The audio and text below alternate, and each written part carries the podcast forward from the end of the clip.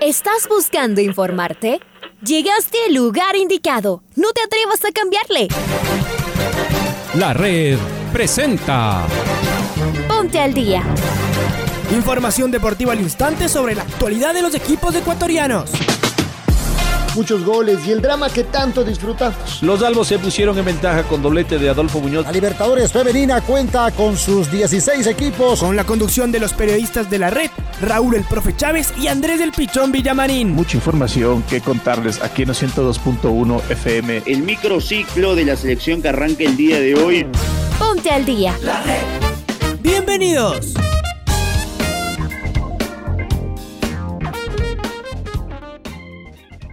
Hola, ¿qué tal?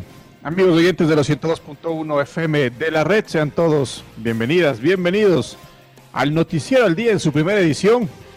Les saluda y les mando un fuerte abrazo, como todos los días, Raúl Chávez. El día de hoy nos acompaña y nos da soporte técnico. Oscar, nuestro compañero Oscar, le mandamos también un fuerte abrazo. Estamos listos para comenzar el Noticiero al Día con los titulares.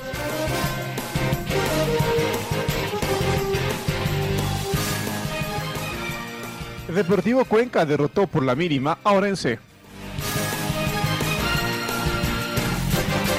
Barcelona fue el gran ganador de la quinta fecha de la Liga Pro. Jessica Icedo fue elegida la mejor jugadora de la Superliga Femenina 2020. Liga Deportiva Universitaria regresa hoy a los entrenamientos.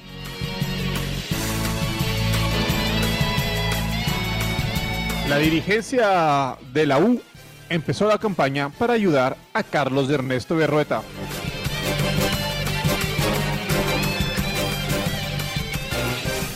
Lucas Sosa y Michael Hoyos obtuvieron la nacionalidad ecuatoriana.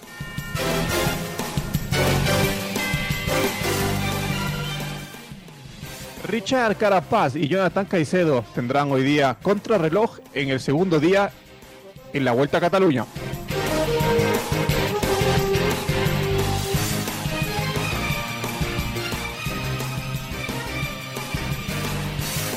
Y Barcelona fue el gran ganador de la quinta fecha de la Liga Pro. El equipo de Fabián Bustos es el único puntero del torneo. Estamos con nuestro compañero Domingo Valencia que nos tiene los detalles. Hola Domingo, buen día, ¿cómo estás? Buen día compañeros, amigos oyentes, ¿cómo les va?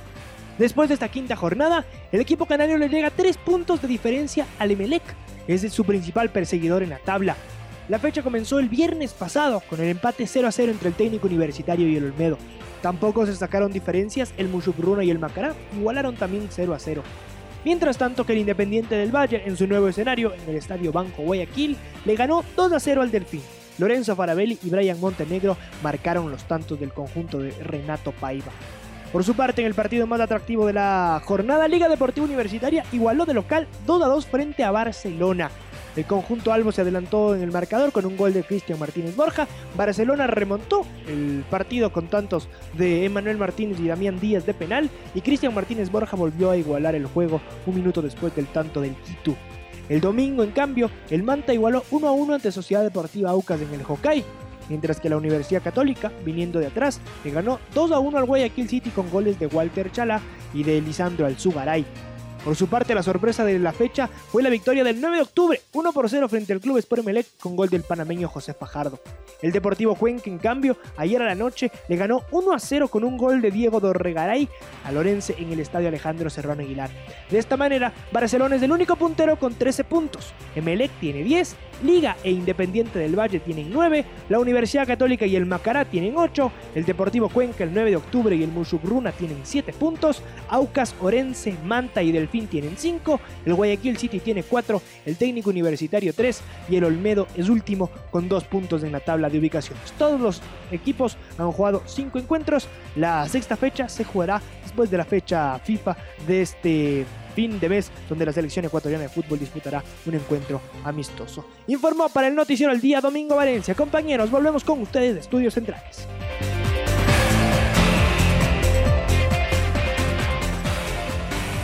Gracias, gracias Domingo, gracias Domingo por tu información. Deportivo Cuenca ganó 1-0 a Orense por la quinta fecha de la Liga Pro en el Alejandro Serrano Aguilar. Diego Torregaray anotó el gol de la victoria. El primer tiempo fue parejo y accidentado. Orense fue el equipo más golpeado por esa situación. Recién a los 12 minutos se acercó Deportivo Cuenca. Andrés Chicaiza levantó la pelota al área. Brian Cuco remató y Rolando Silva estuvo atento para salvar a su equipo. Ninguno de los dos clubes se podían acercar con claridad al área rival y así finalizó la primera parte. El comienzo de la segunda mitad fue favorable al equipo local. A los 48 minutos, Luis Arce levantó un centro y Diego Doragaray exigió al arquero Silva, que mandó la pelota al tiro de esquina. Cuatro minutos después, Doragaray fue derribado del área y el árbitro Zambrano sancionó penal Andrés Chicaiza. La tocó hacia un costado y Dorregaray remateó cruzado para marcar el tanto. Zambrano no señaló la invasión del delantero uruguayo. A partir de los 60 minutos, Deportivo Cuenca se dedicó a defender su ventaja. El Orense trató de empatar, pero no tuvo precisión en los últimos metros. Brian Eras estuvo atento cuando lo exigieron en un par de ocasiones. Con este resultado, el cuadro morlaco escaló a la séptima posición de la tabla de la Liga Pro 2021.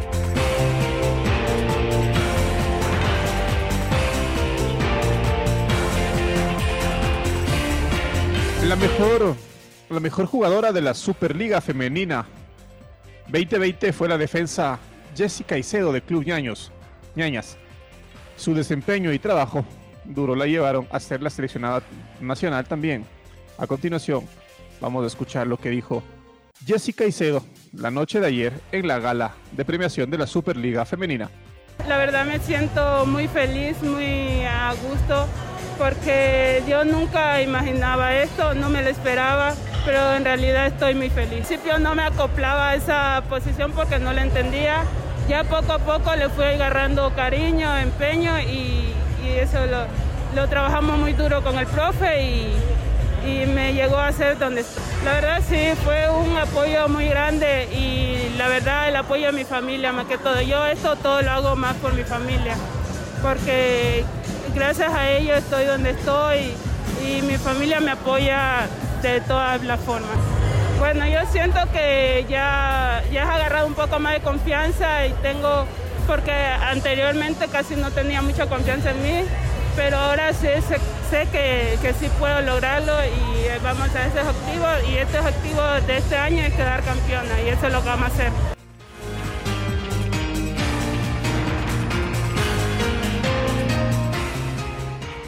Continuamos aquí en los 102.1 FM de la red en la primera edición del noticiero del noticiero del día. Esta mañana Liga Deportiva Universitaria regresa a las prácticas luego de haber tenido dos días libres. Desde hoy empiezan a trabajar en el próximo partido frente a Mushuguruna. Vamos con Luis Quiroz, nuestro compañero, nos va a ampliar la información del cuadro Albo. Lucho, buen día, ¿cómo estás? Hola Raúl, ¿cómo le va? Buen día. A todos los que escuchan también el noticiero al día de la red, un placer saludarles.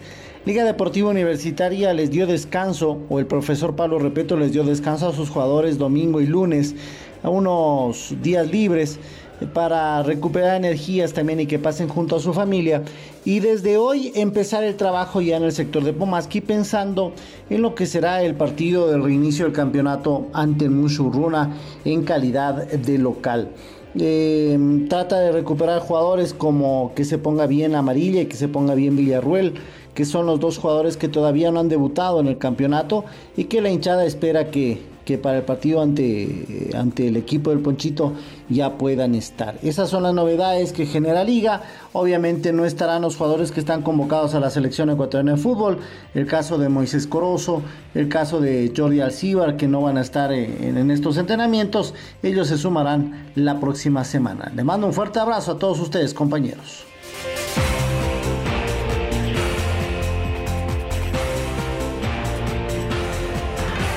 Un fuerte abrazo, un fuerte abrazo Lucho, muchas gracias por tu información.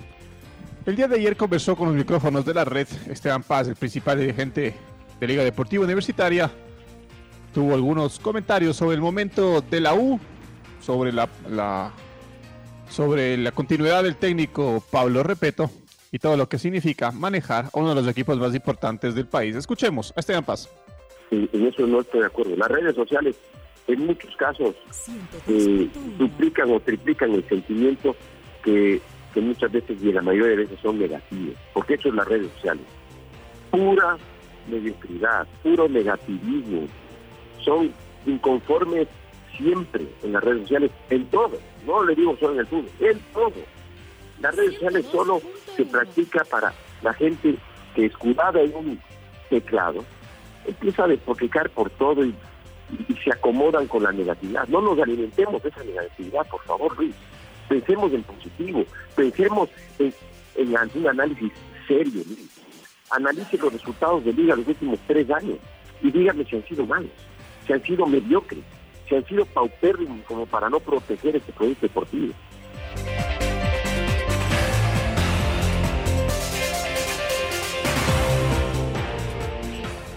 Y seguimos hablando del cuadro universitario, porque Raúl Bejar, de Liga Comunicaciones, nos va a hablar sobre la campaña de apoyo a la ex figura, al uruguayo Carlos Ernesto, Ernesto Berrueta. Es nuestra primera campaña de crowdfunding. Esperamos que, bueno, como liga siempre tenemos este enfoque social de, ayudar y, unirnos a muchas causas, ¿no? Y, y, pues qué mejor causa para empezar con esto de, de poder ayudar a un, a un ídolo, a un héroe de, de, toda, nuestra, de toda nuestra hinchada, eh, campeón en 1990.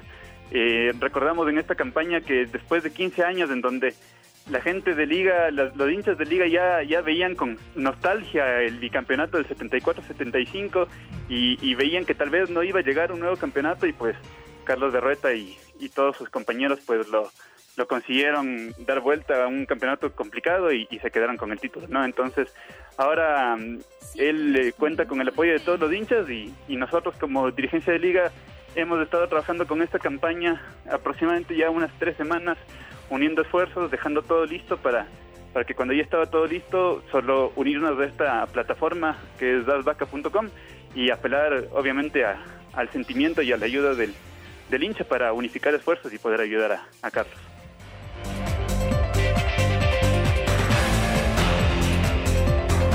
Muy bien, muy bien, ahí escuchábamos esta campaña para ayudar a Carlos Ernesto Berrueta, que está pasando por momentos complicados en su natal Uruguay. El zaguero del club Sport Melec, Lucas Sosa, obtuvo su carta de naturalización, por lo que no ocupará plaza de extranjero durante esta temporada. Freddy Pasquel está con nosotros y nos va a ampliar la información. Hola Freddy, buen día. Hola, ¿qué tal eh, compañeros? Andrés y Raúl, muy buenos días. Aquí en el Noticiero al Día con información del Club Sport Melec que, que ya tiene al zaguero argentino nacionalizado ecuatoriano ahora Lucas Sosa para la temporada 2021. Era el trámite que estaba esperando la directiva de, del elenco eh, guayaquileño para eh, poder eh, ocupar, para que no ocupe plaza de extranjero y de esa manera ser parte del equipo que dirige Ismael Rescalvo, que ha empezado bien el torneo, más allá de la última derrota el pasado fin de semana en, en, el Estadio Capuel como local frente al 9 de octubre por la mínima diferencia. Lucas Sosa llegó a nuestro fútbol, recordemos, en el año 2019, vistió la camiseta de Guayaquil City las temporadas 2019-2020. Se trata de un zaguero de 26 años que debutó en el 2013 en el Club Huracán, después pasó por Patronato, eh, los dos años anteriores estuvo en el Guayaquil City y en esta temporada eh, pasó al MLEC en condición de préstamo por un año. ¿eh? Así las cosas entonces, esta información del zaguero que ya es ecuatoriano, argentino nacionalizado ecuatoriano, el defensa Lucas Sosa del Club Sport MLEC. Esta es la información entonces, reportó para el Noticiero al Día Freddy Pasquel.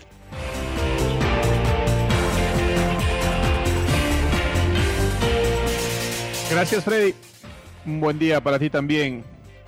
Hace pocos días Gustavo Elfara presentó lo que sería la lista de convocados para el partido amistoso frente a Bolivia. Este encuentro se jugará en compensación al aplazamiento de las eliminatorias sudamericanas por parte de la Conmebol.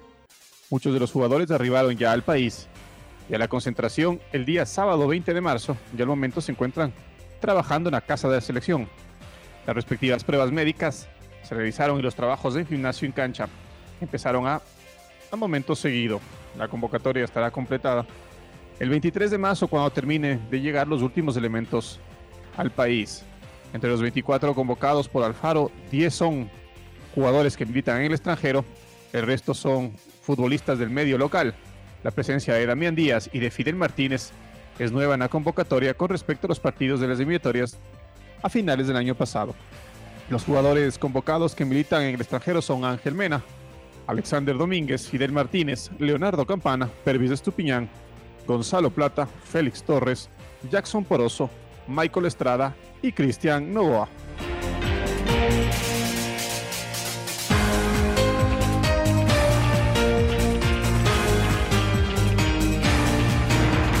Vamos a contactar con nuestro compañero Pablo King, porque la estratega del club brasileño Ferroviaria, Lindsay Camila, es la única mujer que dirige en el fútbol brasileño y pasó a la historia por haber logrado con su equipo la Copa Libertadores Femenina en la final que se jugó frente al América de Cali en Argentina. Conozcamos parte de su historia como estratega del fútbol femenino. Hola Pablito, buen día, ¿cómo estás? Hola, ¿qué tal? ¿Cómo les va? Buenos días, compañeros. Buenos días, amigos y amigas del Noticiero al Día. Aquí está la información.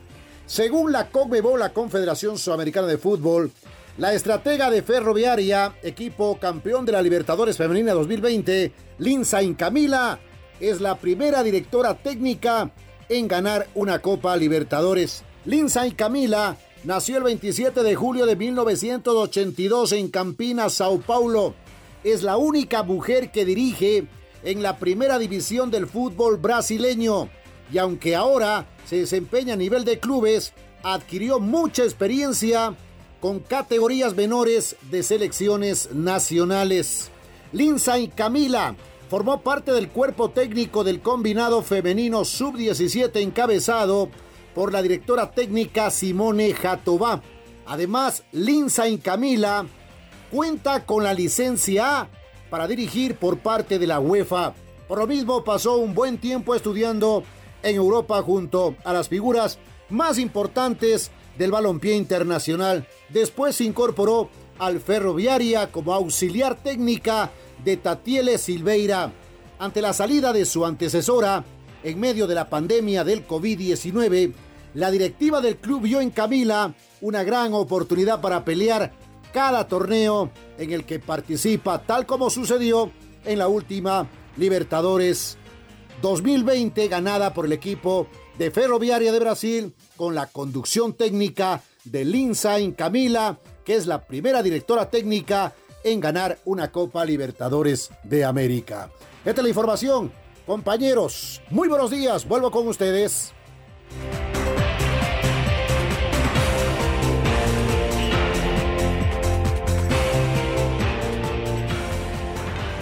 Estamos aquí en Noticiero al Día en su primera edición. Vamos a escuchar a Pablo Caicedo, quien habla de la vuelta a Cataluña, en donde Richard Carapaz y Jonathan Caicedo el día de hoy compiten en la contrarreloj. Ayer, en la primera etapa, los dos ciclistas ecuatorianos llegaron en el pelotón general a 16 segundos del ganador de la, de la primera etapa. Escuchemos lo que dijo Pablo Caicedo. Esta carrera va a coger niveles, él va a coger su nivel y va a ver la gente cómo está y todo eso, pero pero para el Tour sí va a ir 100%. Aquí ahorita él va a un 80-85% y va a coger su ritmo y, no, y no más, o sea, pero para el Tour sí va a ir un 100%, como hizo en el Giro, el Giro que, que lo invitaron la primera vez fue él, fue, quedó entre los 30 primeros, entonces él fue a analizar, a ver la gente, a ver los terrenos, a ver todo, o sea, él fue, él es un ciclista muy inteligente y después fue y ganó el Giro. Y acá igual fue al Tour, él fue, vio, miró, miró a sus rivales, todo eso, entonces dice, bueno, ahorita yo sí les puedo ganar el tour, entonces entonces él va ya metido en la cabeza que él va a ganar el tour, entonces échele cabeza que, que, que, Dios le va a ayudar y, y si le ponen unos buenos ciclistas, unos buenos compañeros que le ayuden, él va a ganar el Giro, el, el Tour de Francia.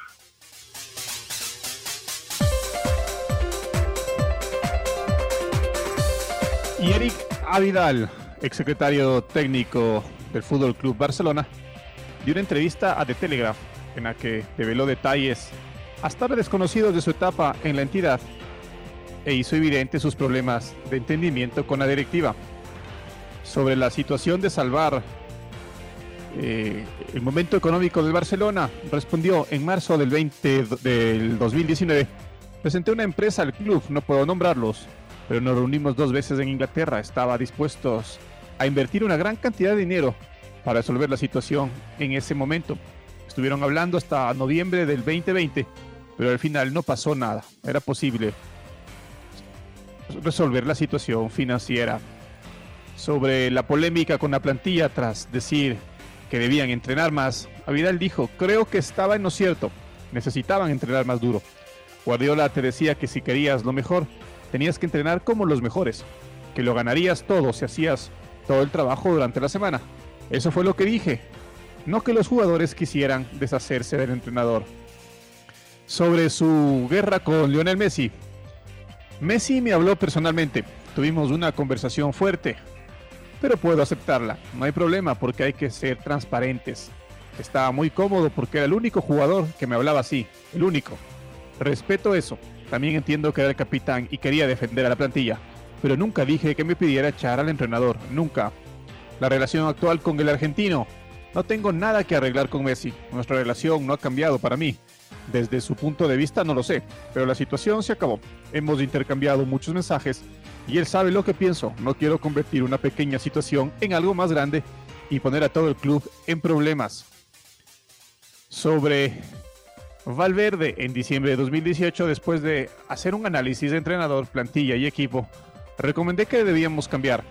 Dije al presidente que era una decisión que tenía que tomar en este momento me respondió que no era tan fácil. Decidió renovarle dos meses después, al contrario de lo que había propuesto. Acepté la decisión, pero fue un poco extraño para mí.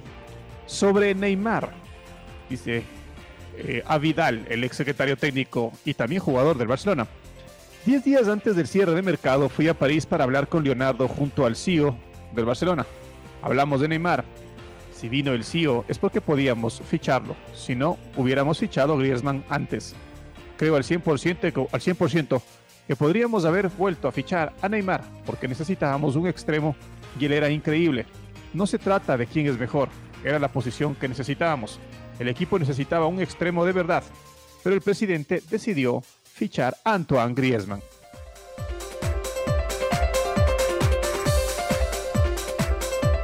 Seis de la mañana con 26 minutos. Escuchemos el gol del recuerdo. El gol del recuerdo. La red. El 23 de marzo de 2003, el Club Deportivo El Nacional recibió al Club Sport Emelec por la cuarta fecha de la primera etapa en el Estadio Olímpico Atahualpa. Los criollos se llevaron la victoria por 4 a 0. Recordemos del segundo tanto, obra de Edison Méndez, con los relatos de Alfonso Lazo Ayala y los comentarios de César Pardo. Ahora, atención, aquí está Méndez, va a rematar, tiró.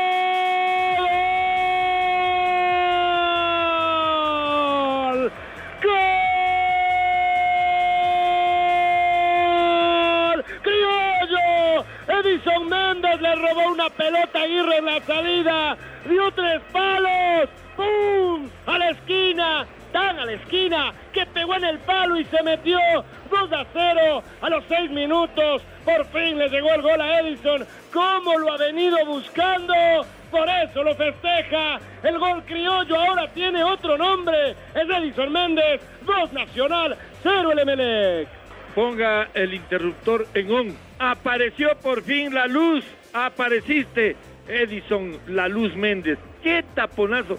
Eh, recibió eh, en, el círculo central de la cancha, recibió Méndez, se adentró unos 10 metritos más adelante, sacó un derechazo, pero eso era un balazo contra el poste derecho rasante, impactó en el un poste, impactó en el, en el, poste izquierdo y se fue a morir en las mallas. ¡Qué golazo de Nacional! Y ahora sí, la boleta se te viene difícil, Emelec. Ahora ya estás al día junto a nosotros. La red presentó Ponte al día. Informativo completo sobre la actualidad del fútbol que más nos gusta, en donde estés y a la hora que tú quieras. Quédate conectado con nosotros en las redes de la red. Síguenos como arroba la red Ecuador y no te pierdas los detalles del deporte minuto a minuto. Escúchanos en vivo en TuneIn y en los 102.1 FM en Quito. ¡Te esperamos!